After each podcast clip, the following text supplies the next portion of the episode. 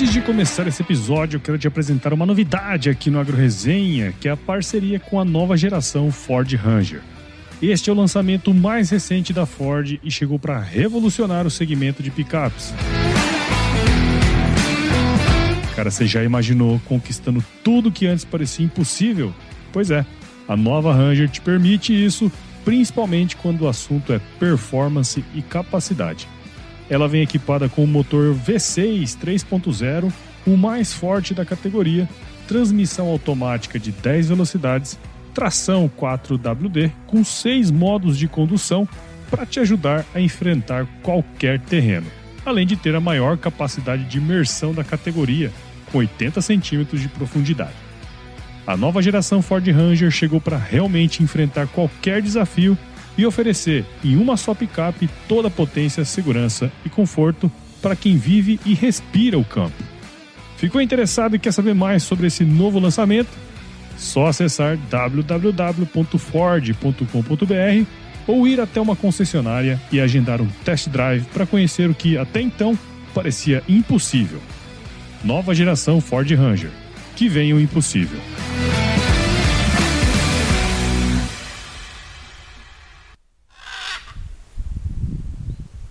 As minhas aulas, cara, melhoram a cada ano por conta dessa vivência prática, dessa vivência de pesquisa, de contato com a realidade. Então, eu levo esses estudos de caso para dentro da sala de aula. Os alunos, eu acho que eles conseguem perceber essa atualização do conhecimento.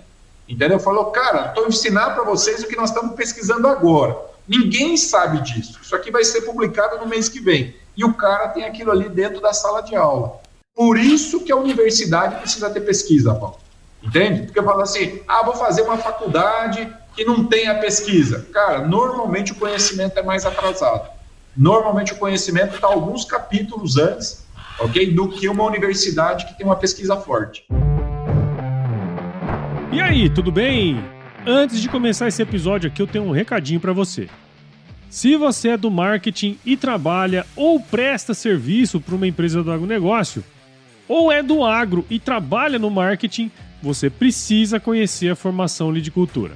Essa é a formação em marketing digital para o agronegócio mais completa do Brasil, com vídeos, materiais de apoio e tutoriais completos para você aprender tudo sobre o universo do marketing digital no agro.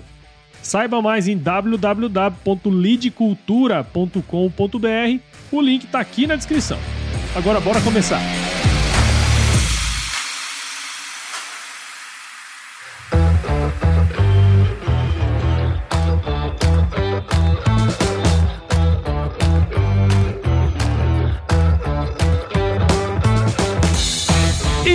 Aí, pessoa, tudo beleza? Estamos começando mais um episódio aqui do Agro Resenha e nessa semana tô aqui com o professor Fábio Marim. Ele é professor, como eu falei, na área de agrometeorologia e modelagem agrícola, das quais eu fugia absolutamente lá na Exalc, do Departamento de Engenharia de Biosistemas da escola. O professor Fábio é engenheiro agrônomo pela Exalc, mestre doutor também pela Exalc, tem pós-doutorado pela Universidade da Flórida e pela Universidade de Nebraska Lincoln. Foi pesquisador da Embrapa, olha só, de 2002 a 2013. Foi professor na PUC Campinas também na FGV Agro, e acho que desde, se eu não estiver enganado, desde 2013 está na escola. Professor, muito obrigado por estar aqui com a gente por participar aqui e seja super bem-vindo ao Agro Resenha Podcast. Ô Paulo, eu é que agradeço a oportunidade, cara. Super lisonjeado aí pelo convite. O Agro Resenha já é um um ícone aí do agro, e fiquei super feliz da chance de participar. Obrigado por me receber. Ah, imagina, cara. Assim, na verdade, esse é um convite que eu acho que eu já te fiz,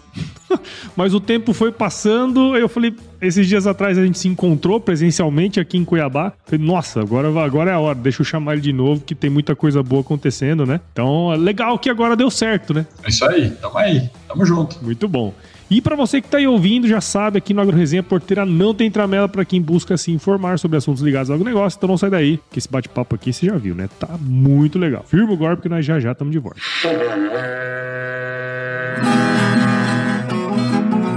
Bom, você já deve ter ouvido a máxima de que é o olho do dono que engorda o boi, certo? Isso é verdade até certo ponto, afinal, só olhar não adianta nada ser uma boa direção. Com base em valores como honestidade, qualidade, inovação nos produtos e excelência no atendimento, A Nutripura, que há quase 20 anos atua no segmento pecuário, te dá essa direção, oferecendo os melhores produtos e serviços aos pecuaristas, garantindo resultados positivos não só no campo, mas principalmente no bolso. E eu digo isso não é da boca para fora não, afinal eu trabalhei lá, cara. Eu vi com meus próprios olhos a competência técnica e o cuidado com o negócio do cliente. Saiba mais sobre a Nutripura em www.nutripura.com.br e fique ligado nos artigos que saem no blog Canivete, que, na minha opinião, é o melhor conteúdo sobre pecuária de corte que você vai encontrar na internet. Siga também a Nutripura nas redes sociais, é só chegar lá no Instagram, Facebook, Twitter e YouTube e fique atualizado sobre o que há de mais avançado na pecuária. Nutripura, o produto certo na hora certa.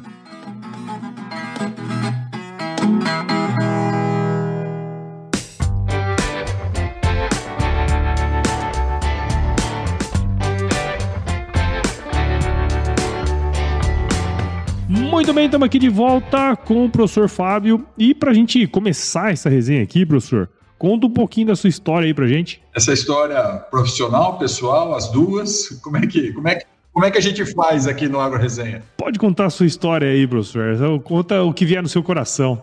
Enfim, rapaz, eu, eu venho de uma família humilde, uma família bem estruturada, estudei escola pública, sempre fui um bom aluno, nunca fui reprovado, tá, mas também não tirava muita nota, não. Mas aí no finalzinho ali do, do, do antigo colegial, lá na minha época, né, me deu um start e eu comecei a estudar comecei a estudar, consegui uma bolsa num cursinho famoso aqui de Piracicaba. CLQ? Exatamente, o CLQ aí de ex-parceiros exalquianos. Consegui uma bolsa de 70% numa prova que eles fizeram, que, que a coisa lá em casa era meio dinheirinho contado, né? Aí meu pai me ajudou, eu já trabalhava nessa época, eu trabalho desde os 14 anos. Aí eu consegui ajudar um pouquinho, meu pai pagava o cursinho, eu pegava meu dinheiro para fazer minhas coisinhas. E aí comecei a estudar, cara, e consegui entrar na escola. Legal. Que era um sonho ali e entrei na escola em 94. E aí na escola já consegui um emprego imediatamente, consegui um emprego na biblioteca. Então trabalhei os cinco anos à noite na biblioteca que foi uma, uma me salvou a pele, entendeu? Ali eu consegui uma grana, tinha bolsa para almoçar e jantar no Lucas. Vivia em função da escola aqui, a escola me salvou e me transformou, entendeu? Legal. Então eu sou extremamente grato pela escola, assim. A escola me pegou e virou de ponta cabeça. Que, que eu aprendi assim culturalmente, do ponto de vista pessoal, do ponto de vista profissional, obviamente, né? Tanto que depois de tanto tempo não resisti e voltei. Como você falou, 2013 voltei a ser professor completando 10 anos agora, 19 de agosto de 23, completei 10 anos como professor aqui. E estamos aqui na luta, cara, ensinando, aprendendo, pesquisando, enfim, vivendo aí o mundo agro aí com, com muita alegria. Bom, quando eu estudei na escola, o senhor não era professor ainda, né? Então a gente acabou não, não se cruzando aí nesse caminho da escola. Mas uma coisa que você falou que é muito interessante, assim, né? A universidade, de uma maneira geral, ela tende a nos dar um, assim, nos coloca num universo com pessoas e tal. Mas assim, o povo até acha nós um, meio que um aceita, né, professor? Mas é exato que é complicado, assim, porque assim, tem muita coisa acontecendo ao mesmo tempo, né? E ali é um ambiente propício para você se desenvolver, né, cara? E assim, os outros que me desculpem, mas tem um negócio ali interessante, né, professor? Ah, cara, eu sou totalmente suspeito para falar, Paulo, totalmente. A relação que eu tenho aqui com a, com a escola é um negócio. Tanto que eu saí da para ganhar metade, para você ter uma ideia. Minha mulher falava: Você é maluco, o que, que nós vamos fazer? Não, eu vou dar um jeito, calma que eu vou dar um jeito, entendeu? Eu vou dar um jeito, a gente vai fazer alguma coisa, mas eu preciso pegar essa vaga, eu quero dar aula lá dessa exatamente dessa relação que você está tentando descrever em palavras e que não é algo simples, dessa relação afetiva que se forma, dessa gratidão que se forma pelas oportunidades que ela abre para a gente, né, cara? Porque assim, cara, eu me sentia muito bem aqui, muito bem, entendeu? Eu estava realizado aqui como estudante, agora como professor, talvez um pouco forte falar realizado, né? Porque a gente sempre está buscando coisas novas. Sim. Mas enfim, eu tenho uma satisfação pessoal muito grande de poder estar aqui dentro, entendeu? De trabalhar por uma coisa que se acredita, de sentir um propósito grande, estar ensinando os alunos, tentando engrandecer o nome da escola, entendeu? Então isso é uma coisa assim que o dinheiro não paga, né? A propaganda lá do cartão de crédito já falava, e eu vivo isso um pouquinho aqui na pele todo dia, cara, de, de sentir uma coisa boa por trabalhar num lugar que você, que você se sente bem, entendeu? Isso é, na verdade, o que as pessoas, em, em linhas gerais, elas almejam, né? Sempre tentar trabalhar, encontrar aquele. O Ikigai, né? Que o pessoal fala, né? Que é encontrar aquele centrinho ali onde você se sente realizado, você consegue ter o seu retorno financeiro também e tudo mais, né? Mas até uma coisa que não estava no, nos autos aqui, cara, para te perguntar, mas eu acho que vale a pena. Recentemente, não sei se foi esse ano, acho que foi esse ano, eu entrevistei também uma pessoa, até me fugiu o nome dele aqui agora, depois eu vou buscar, mas que ele também trabalhou muitos anos na Embrapa, sabe? E aí ele, ele saiu da Embrapa para ir buscar um outro objetivo e tal. E como que foi esse processo de decisão, né, professor? Porque assim, óbvio, tem a questão financeira, tem a questão do, pô, um pesquisador da Embrapa é um pesquisador da Embrapa, né? Na nossa área todo mundo, porra, paga um pau, né? Como que foi isso, cara? Assim, eu sei que tem a paixão pela escola, mas como é que foi esse processo de decisão? Ah, foi terrível. Foi terrível. Eu me senti um maluco, cara. Eu já tinha três filhos na época, agora tenho quatro, né? É. Eu te fiz mais um aqui na Exal, tem uma Exalquianinha aqui. Mas já tinha três filhos embrapianos e essa questão financeira, a questão de largar a Embrapa, você descreveu bem, entendeu? É, é uma coisa muito difícil, entendeu? Depois de 12 anos, você já está ambientado no lugar, você já conhece, já tem um certo respeito interno, já conheço o meu espaço. Cientificamente, isso é muito importante porque a ciência não é de uma hora para outra. Uhum. Então, você precisa de tempo para formar uma linha, conseguir colocar os seus estudos aí na, na, vamos dizer, no mercado científico e você largar isso para começar uma carreira nova, já ali na beirando os 40 anos, entendeu? Numa posição até, assim, financeiramente eu estava relativamente bem na Embrapa, eu tinha passado por alguns cargos já, então tinha uma situação, a Embrapa remunera muito bem, né? E é também uma empresa muito boa de se trabalhar, né? Então, você largar um emprego desse é muito difícil, cara. Eu passei noites assim, transtornado, entendeu? Minha família gostava muito da cidade onde a gente morava, que era Campinas, então ninguém queria vir. Uhum. Então, assim, foi um negócio completamente no peito ali, meio, meio de loucura, entendeu? E um processo muito difícil, sabe? Até para contar para você agora, eu começo a reviver aqueles momentos e vem batendo assim, será que eu fiz certo, né? Porque a Embrapa realmente é uma empresa muito boa, sabe? Eu tenho muita saudade, eu sonho às vezes que eu estou na Embrapa, Olha sabe? Um ambiente muito bom. Eu gostava de onde eu trabalhava, entendeu? Então não era uma coisa assim que, ah, eu tô mal lá, vou tentar mudar de emprego. Não, eu estava bem. Só que essa coisa de vir para Exal que falava mais alto, entendeu? Entendi. E eu falei, cara, eu preciso viver essa experiência na minha vida. Eu preciso viver isso. Se eu não viver, eu vou seguir aqui na Embrapa falando por que, que eu perdi essa vaga. Porque uhum. você sabe que no concurso público surgem poucas vagas. Provavelmente eu não teria outra chance na minha carreira. Então eu decidi ali em 2013 fazer essa guinada e estamos aqui. Estamos aqui na batalha. E até assim, até antes da gente entrar num, num, assunto que eu quero conversar um pouco mais aqui, tem um ponto também, né? Você comentou, né? A gente estava aqui conversando há pouco tempo atrás e eu te falando, né, que o meu terceiro filho ia nascer, inclusive ele já nasceu, tá aqui já com, com a gente. Oh, que legal. Mas você foi pai muito cedo também, né? Tem toda essa questão de você vir de uma família humilde e tal, ter que trabalhar para estudar e tal, mas também você teve filho cedo, né, cara? Se a gente for parar para analisar, você tava na Embrapa, que é uma puta de uma empresa empresa, tá na escola, que é uma puta de uma escola. Olhando para trás, cara, como que aquele período ali que a, a, gente olha hoje e fala assim, puta, não queria viver aquilo ali nunca mais, né, na minha vida. Eu acho que a gente não quer mesmo. Mas como que aquele período te ajudou, cara, na construção do Fábio de hoje, do professor, da sua carreira e tal? Então, eu sempre fui um cara muito responsável, né? Tanto que lá na minha casa, meus filhos, eles brincam comigo que dizem que eu nasci velho, entendeu? Porque, é, é, é assim, um pouco, um pouco por características pessoais, um pouco pela necessidade, necessidade da grana mesmo ali. Eu sempre tive uma coisa de querer mudar de vida, entendeu? Então, desde pequeno, eu já tinha alguma coisa ali.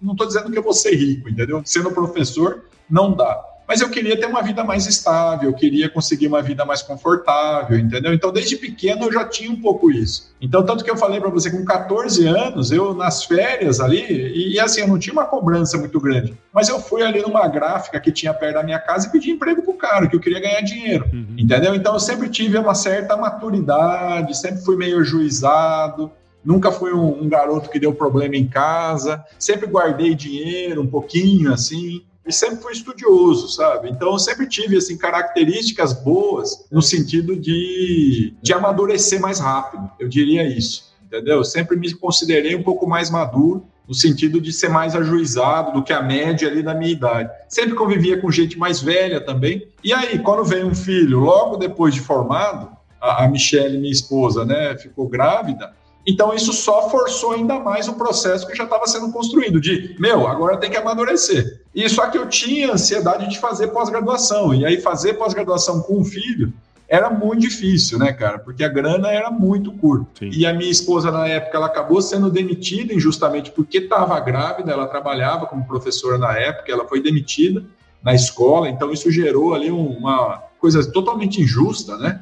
E, e, a gente ficou numa situação muito difícil, né, cara? Só que ela sempre teve o, o, o lance de me apoiar para voar, entendeu? Ela nunca, nunca me travou no sentido de, ah, não, você não vai fazer tal coisa. Ela falou, cara, vai ganhar dinheiro, velho. Sim. Vai ganhar dinheiro que é o que eu seguro as pontas aqui. Então, eu, eu fazia pós-graduação durante a semana e fazia um freela para uma empresa de estação meteorológica, no caso, Sim. montando estação de final de semana. A empresa alugava o carro, falava, você tem que ir em tal fazenda, e eu pegava o carro, saía no sábado, voltava no domingo.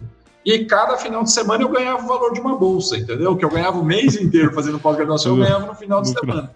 Então isso daí pagava as contas, cara. E, e, eu nunca tive medo de trabalhar, entendeu? Então, e na verdade eu gosto muito, sabe? Eu tenho até que me controlar aqui, porque se deixar essa coisa aqui que eu faço, de trabalhar com pesquisa, com aluno, um clima, isso daí me empolga muito. Então, se eu, se eu deixar o trabalho de sábado, trabalho domingo, trabalho à noite, tem uma tendência ali orcarola que numa coisa que não me, não me enche o saco, sabe? Eu não fico eu não fico cansado de ficar fazendo isso daqui. Eu te entendo muito bem, sabe, professor? Porque assim, no fim do dia, assim, eu, eu vou te corrigir. Isso para você não é trabalho. é diferente, Pode né, ser. cara? É, é, assim, é igual ser. eu aqui no podcast, sabe? Isso aqui para mim, assim, hoje a gente vive um pouco disso aqui, mas Cara, não é trabalho para mim. Se eu tiver que gravar com você aqui no domingo à tarde, cara, para mim vai ser muito legal. Óbvio que a gente é. tem a nossa família, né? A gente né, tem que dar atenção lá também, mas para nós whatever, né, cara? Vamos para cima. Minha mulher, no começo, falava que a Exalc era a outra. Agora ela fala que ela é a outra, entendeu? Que a Exalc é a esposa.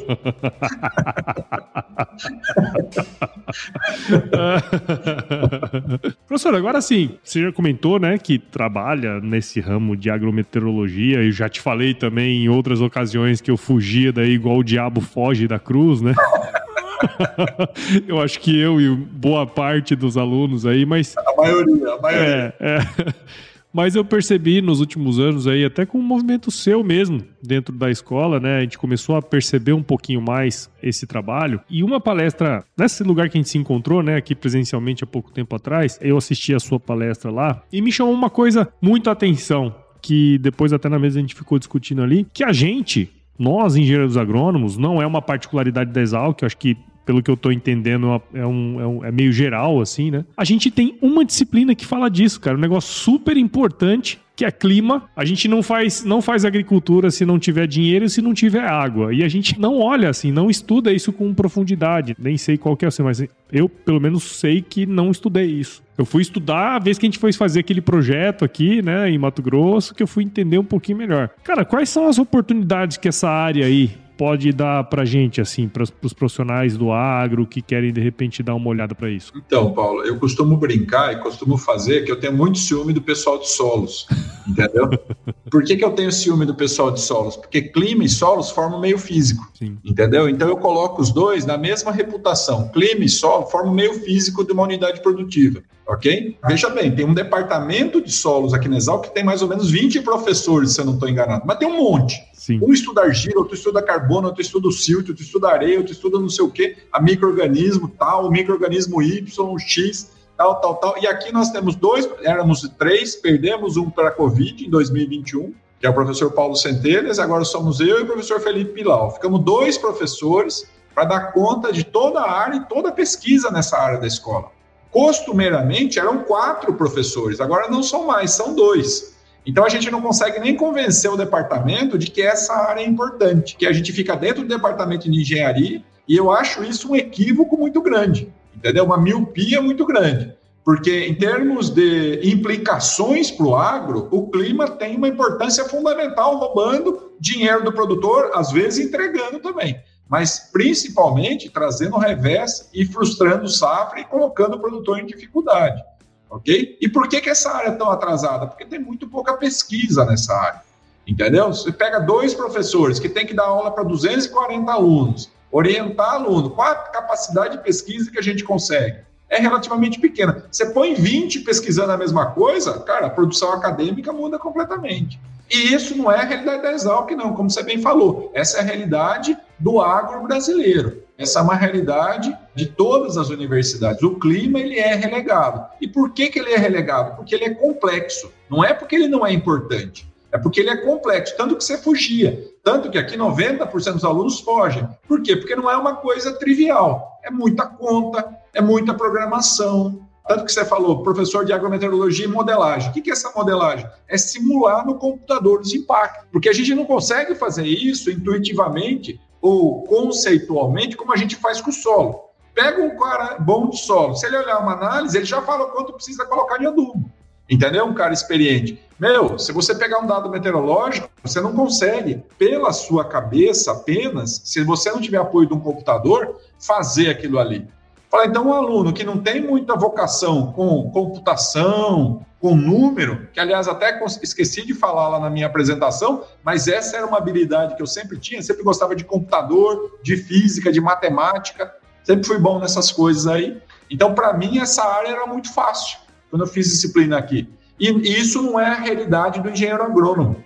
Entendeu? O engenheiro agrônomo, na verdade, ele estava imaginando que ele não ia mais ter cálculo, física, matemática, e aí só que ele esquece que tem o nome engenharia, né?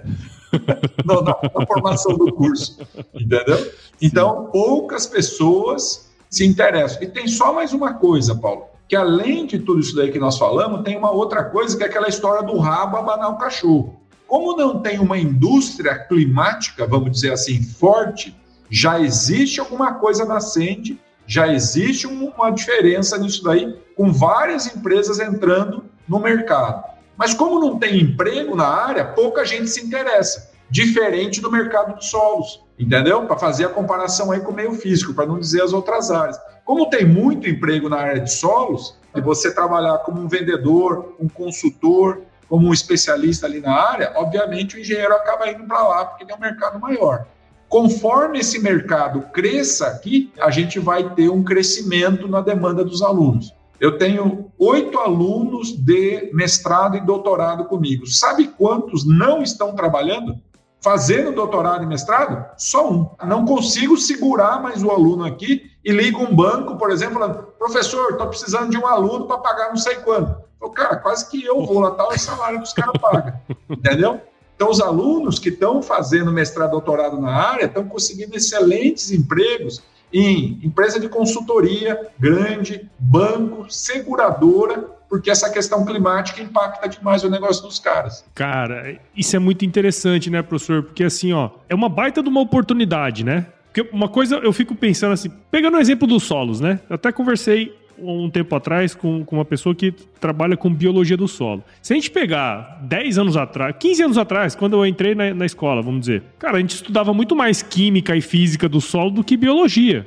Primeiro porque era muito mais fácil de você mensurar, né, aquelas questões. À medida que você vai tendo ferramental para mensurar coisas que antes eram imensuráveis, vai surgindo oportunidades. É o que tá, a gente está vendo com biologia do solo, né, toda essa parte de biológicos e tal. E é a mesma coisa aí, né, no clima à medida que a gente vai tendo tecnologia suficiente também, né, é, do ponto de vista de computacional e tudo mais, vão surgindo oportunidades que antes não existiam, né, professor? E hoje um monte de estação meteorológica que você consegue ter uma uma quantidade de dados suficiente para fazer algum tipo de análise, né? Então, assim, vão surgindo oportunidades nesse sentido, né? Exatamente, exatamente. A conscientização lá da ponta do demandante pelo produto, né? Quando ele perde dinheiro, tanto assim, esse ano eu recebo poucos pedidos de palestra, só para você ter uma ideia. Por quê? Choveu bem. Choveu bem. Quando chove mal, para mim fica bom, porque o pessoal pede para eu dar palestra direto demanda aqui no sistema Tempo-Campo aqui da Exalc, nosso projeto de extensão, aumenta pra caramba. Quando o clima vai bem, ninguém vem atrás. Sim. Então tem isso daí também. E, e, o cara entendendo que ele pode usar o clima como um instrumento de gestão, que esse é o nosso foco aqui, que dá ferramentas de gestão para o produtor manejar a fazenda dele ou cuidar da fazenda dele, entendendo exatamente qual é o efeito do clima. A difusão das estações meteorológicas foi uma ferramenta muito importante mas na verdade ela não resolve ainda toda a questão. Por quê? Porque a gente precisa fazer uma última transformação, que é pegar chuva, temperatura, radiação, vento e tudo mais, e transformar em saca de soja, transformar em saca de milho. Aí é que entra o modelo, entendeu? Entendi. Então é aí exatamente onde a gente atua no tempo campo. Quando o cara vê ali, ó, choveu bem, fala, não, não é que choveu bem, tem tantas sacas a mais que você precisa tirar agora. Entendeu? O clima te deu, agora você precisa ir lá buscar no campo. Você está uhum. fazendo tudo certo? Então é nesse sentido que a gente vai atuar junto a eles. Já vamos aproveitar e, e, falar sobre o tempo campo, né? Porque é até uma das questões que eu ia comentar. Esse ano é um ano de El Ninho, né? Tem um monte de gente aí falando sobre e tal, mas a chuva tá acontecendo lá no sul, até em, em excesso, né? Mas vocês têm trabalhado há bastante tempo com a equipe aí, pô, 10 anos já, nem lembrava, eu já tava 10 anos na escola já, né, professor? Mas conta um pouquinho do que é o sistema tempo campo, como que ele funciona, né? Dá um, um geral aí para nós entender. Legal. O Tempo Campo ele é um projeto de extensão aqui da Exalc que busca levar esse conhecimento climático para a sociedade. Tem um boletim mensal, um vídeo mensal que a gente faz aqui com a TV USP, vai aquele massificado para todo mundo ter acesso a essa informação. E quando o produtor precisa de uma análise específica, a gente presta serviço para ele, entendeu? Através da fundação da Exalc, chamada FEALC ok? Então aí a FEAL que entra na parada, faz um contrato e a gente vai lá e faz um estudo. Alguns contratos, por exemplo, a gente presta relatórios semanais. Toda semana o cara recebe um relatório falando: olha, o seu indicador é esse, sua fazenda está assim, as coisas estão indo bem, as coisas estão indo mal. Nesse relatório vai previsão de safra, vai o de gap, vai o indicador de manejo. A gente dá uma nota para o manejo dele, falando, cara, você está aproveitando bem os seus recursos ou não. Você não está conseguindo tirar tudo aquilo que o clima te deu nessa safra. Porque o clima foi X pontos percentuais positivos para você, só que na produção não apareceu isso lá. E deveria ter aparecido. Essa também é uma estratégia, né, Paulo, que os produtores gostam para colocar luz sobre o clima, porque às vezes o clima é muleta, né? Sim. Ah, deu errado é São Pedro, deu certo é comigo. Entendeu? Então a gente precisa, na verdade, dar o mérito de São Pedro quando ele ajuda, como foi essa safra 22-23, e falar que São Pedro talvez não seja tão generoso, como talvez seja a safra 23, 24 aí para o seu estado do Mato Grosso, entendeu? Uhum. Por quê? Porque o Ninho, como a gente já, já vem comentando aí, não é tão favorável para o centro-norte do Brasil, né? É, cara, e é interessante assim, porque assim, eu tive conhecimento do tempo campo na época que eu estava no IMEA, quando a gente fez aquele projeto super bacana para a ProSoja, né? Que eu acho que até continua até hoje, né? Então, assim, isso é uma coisa legal, porque assim, é uma coisa que saiu de dentro da escola, com o professor, com vocês aí da pesquisa, e tá indo pro mercado. Esse, essa é a função, assim, pelo menos na minha visão, tá? Míope dentro do processo, essa é a função da escola, né? Trazer ferramental para que o setor produtivo possa utilizar da melhor maneira possível. Exatamente. Eu acho que não só essa, né? Então a, a escola tem várias funções. Sim, né? A claro. vida do professor até isso que torna interessante aqui a minha, a minha profissão, porque eu tenho vários chapéus, né? Então eu vou trocando de chapéu ao longo do dia. Que eu não posso reclamar que eu tenho uma vida tediosa, entendeu? Então, tem o ensino, tem a pesquisa e a USP, né, a Exalc, valoriza muito a pesquisa.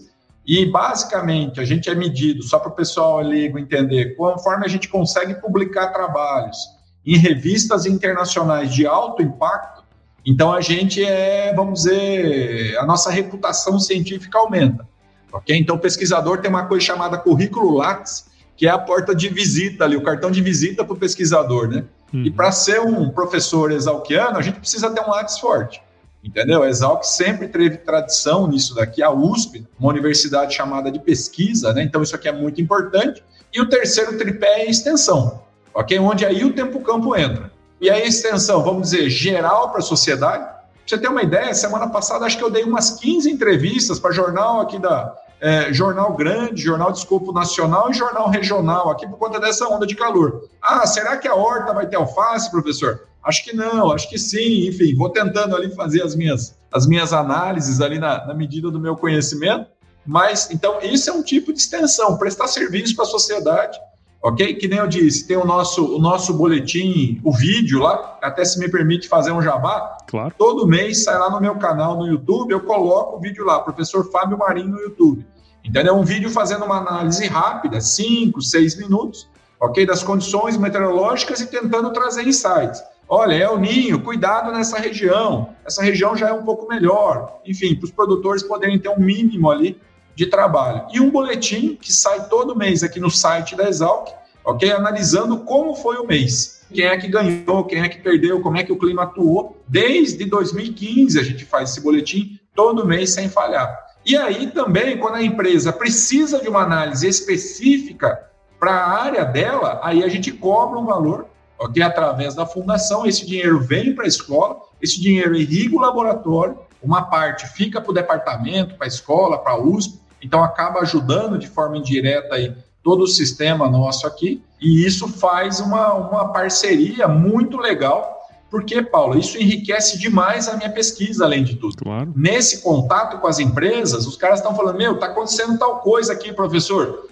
falo, cara, vamos investigar o que, que esses caras estão falando, porque é um problema super aplicável e às vezes a gente pega o problema daquela fazenda e publica num artigo internacional. Sim. Transforma aquilo numa escala macro, escala Brasil, a gente trabalha, trabalha até com a África hoje em dia, e muitos trabalhos vêm de insights desses trabalhos em parcerias com empresas, porque o pessoal está lá na ponta, sentindo a, a realidade da, do agro lá no, no, no, no, dia a dia, entendeu? Sim, sim. É, é a extensão fornecendo subsídio para pesquisa, né, cara? Exatamente. Que depois isso vai ser levado para o ensino lá na frente, né, cara? Isso, exatamente. Esse era o ponto que eu ia comentar. As minhas aulas, cara, melhoram a cada ano por conta dessa vivência prática, Legal. dessa vivência de pesquisa, de contato com a realidade. Então, eu levo esses estudos de caso para dentro da sala de aula. Os alunos, eu acho que eles conseguem perceber essa atualização do conhecimento Entendeu? Falou, cara, estou ensinando para vocês o que nós estamos pesquisando agora.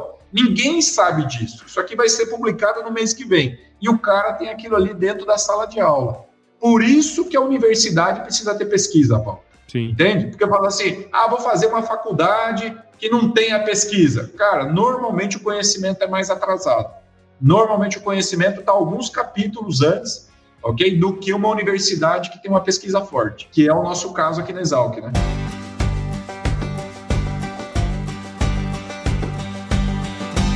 E aí, tá curtindo o bate-papo, cara? Espero que sim. Mas eu tô passando aqui para te dar um recadinho. A missão da Stoller é transformar conhecimento em inovação para a agricultura, gerando valor a todos os envolvidos. Por mais de 50 anos, ela transforma conhecimento em inovação no esforço de impulsionar as culturas a alcançarem seu máximo potencial genético e atingir altas produtividades. E quando se trata de conhecimento, você pode encontrar tudo sobre fisiologia, nutrição e Biologia de Plantas no podcast Campo On, produzido pela Stoller. Lá, um time de especialistas aborda assuntos relacionados às principais culturas agrícolas e, como você já sabe, você pode escutar quando, onde e como quiser. Aprimore o seu conhecimento no site da Stoller, o www.stoller.com.br. Lá você vai encontrar vários artigos técnicos e o link para assinar o podcast Campo On no Spotify. Lembre-se de seguir a Stoller no LinkedIn, Instagram, Facebook e YouTube. É só procurar por Stoller Brasil. Isso é inovação, isso é Stoller.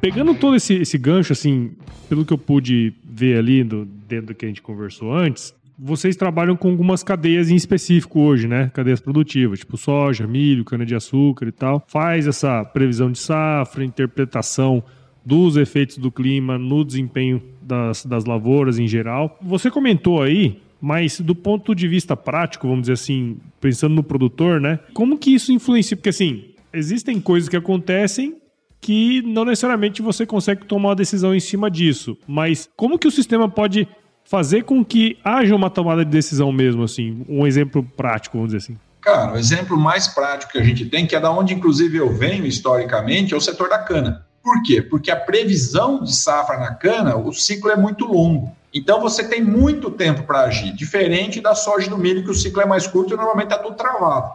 Ok? No caso da cana, você pode buscar a cana no mercado esporte, você pode travar preço em bolsa, você pode ajustar o seu orçamento tendo uma previsão de safra melhor. Então, a gente, por exemplo, aqui no Tempo Campo, faz o tombo da safra em dezembro de um ano, a gente projeta o ano seguinte inteirinho. Uhum. Uma safra que vai começar normalmente em abril, entendeu? Então o cara consegue ter uma visão geral, inclusive mês a mês, quanto de cana ele vai ter. Ele consegue fazer todo o orçamento dele, quanto dinheiro o gerente agrícola vai ter para trabalhar. Depende de quanta cana ele vai produzir. E aí a gente ajuda as empresas a fazerem isso daí.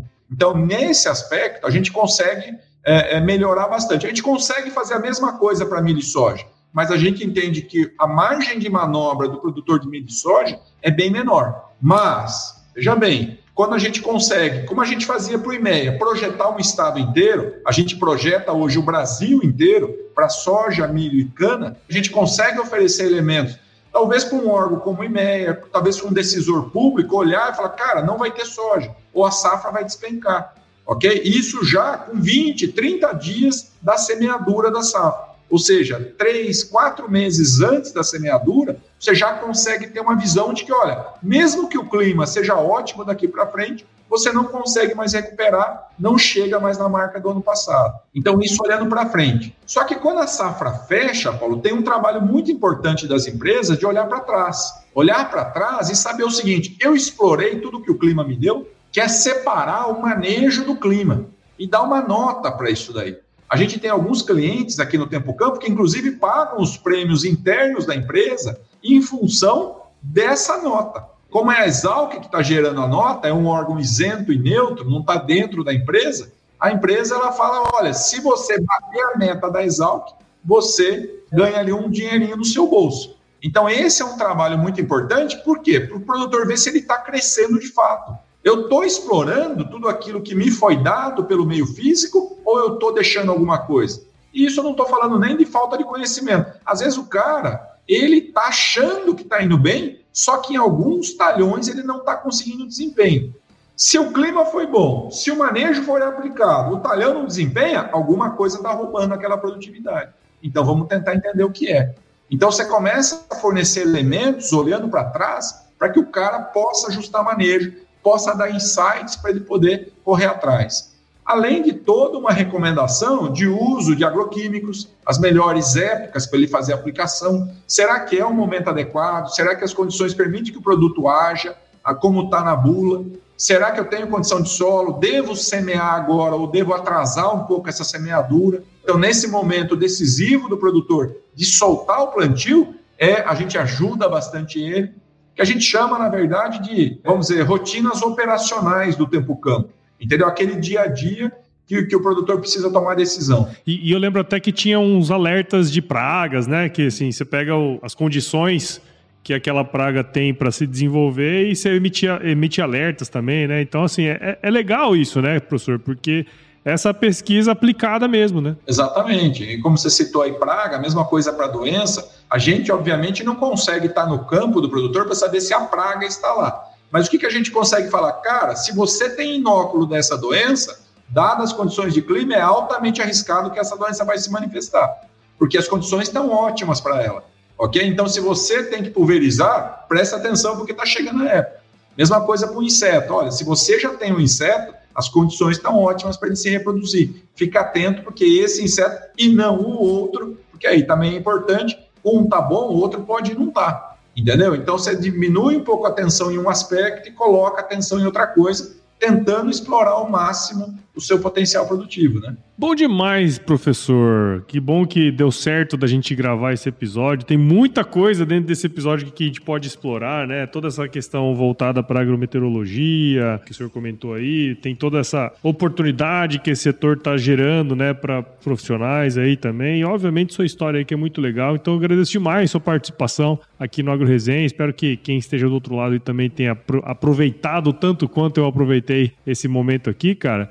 E queria agradecer de novo e parabenizar aí pelo seu trabalho, né? Que já tem 10 anos na escola, mas tem muito mais tempo aí de, de história, né, professor? É isso aí, Paulo. Eu que agradeço. Estou 25 anos de formado esse ano, é, né? É, olha aí. Então, no, no, no, churrasco aqui, 14 de outubro, a gente vai estar tá, tá junto aqui com toda a turma comemorando 25 anos, com muito orgulho. Então, aí são 25 anos trilhando esse caminho aí, né? Tentando entender esse nosso amigo clima aí e ajudar os produtores a tomar as melhores decisões. Fiquei muito honrado, viu, Paulo, com o seu convite, já acompanhava o seu programa aí, admiro bastante e agradeço muito pela, pela chance de participar. Obrigado mesmo, viu? Imagina, professor. Agora conta aí, faz o seu jabá, cara. Como que quem está escutando a gente aqui agora pode acompanhar o seu trabalho, o trabalho do Tempo Campo aí também? Cara, acho que o mais fácil é mandar um e-mail aqui para a gente, fabio.marim.usp.br, ok? A gente responde aqui todo tipo de e-mail, então pode mandar. Tenho um canal no YouTube, meio modesto, né? A gente é velha guarda aqui, né? não sabe lidar muito bem com essas mídias sociais,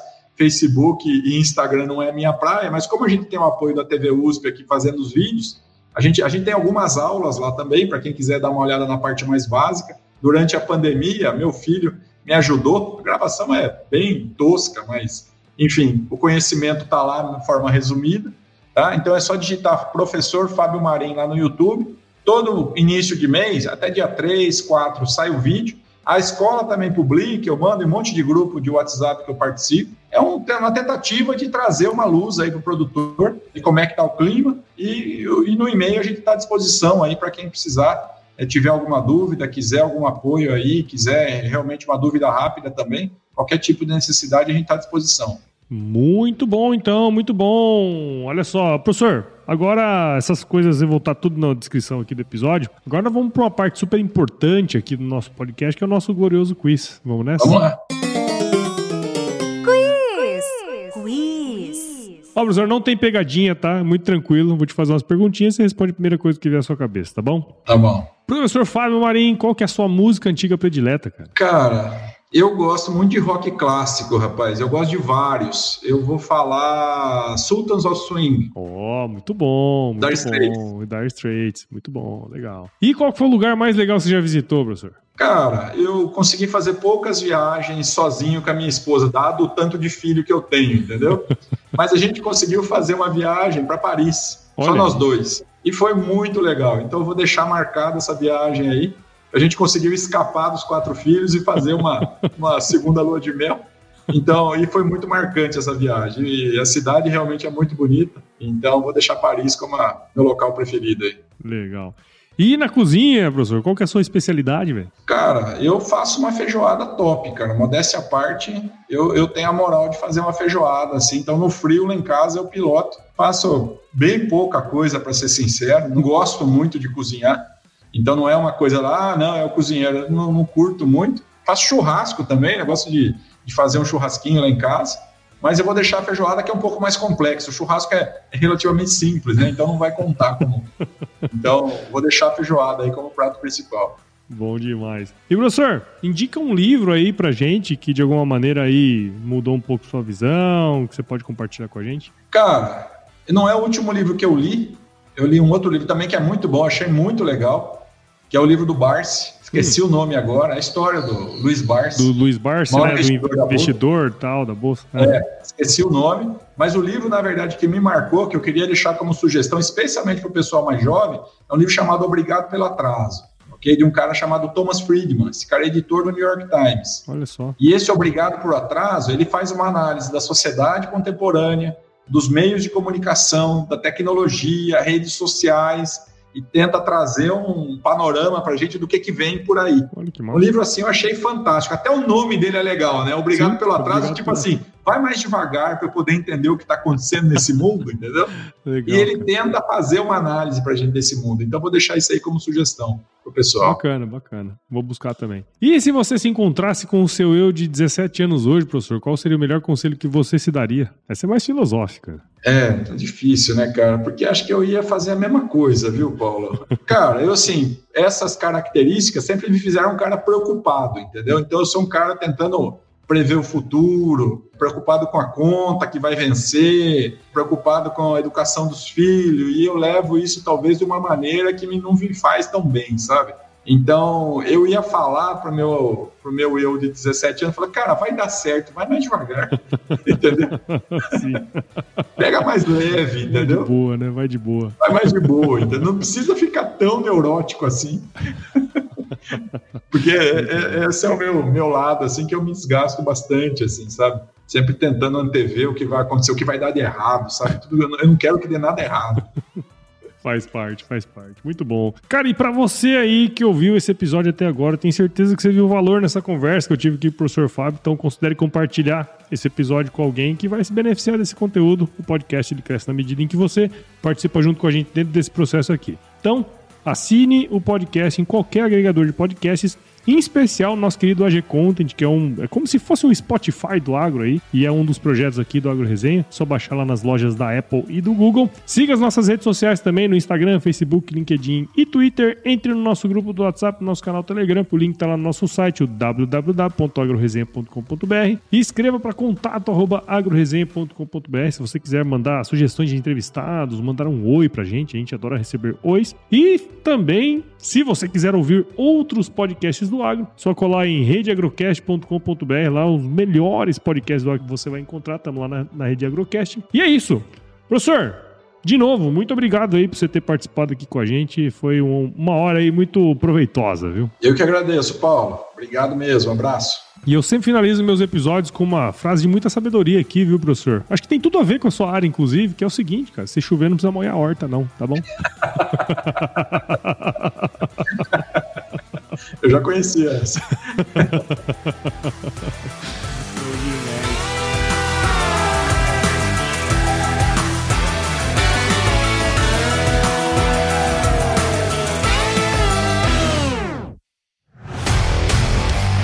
E aí, você gostou desse podcast?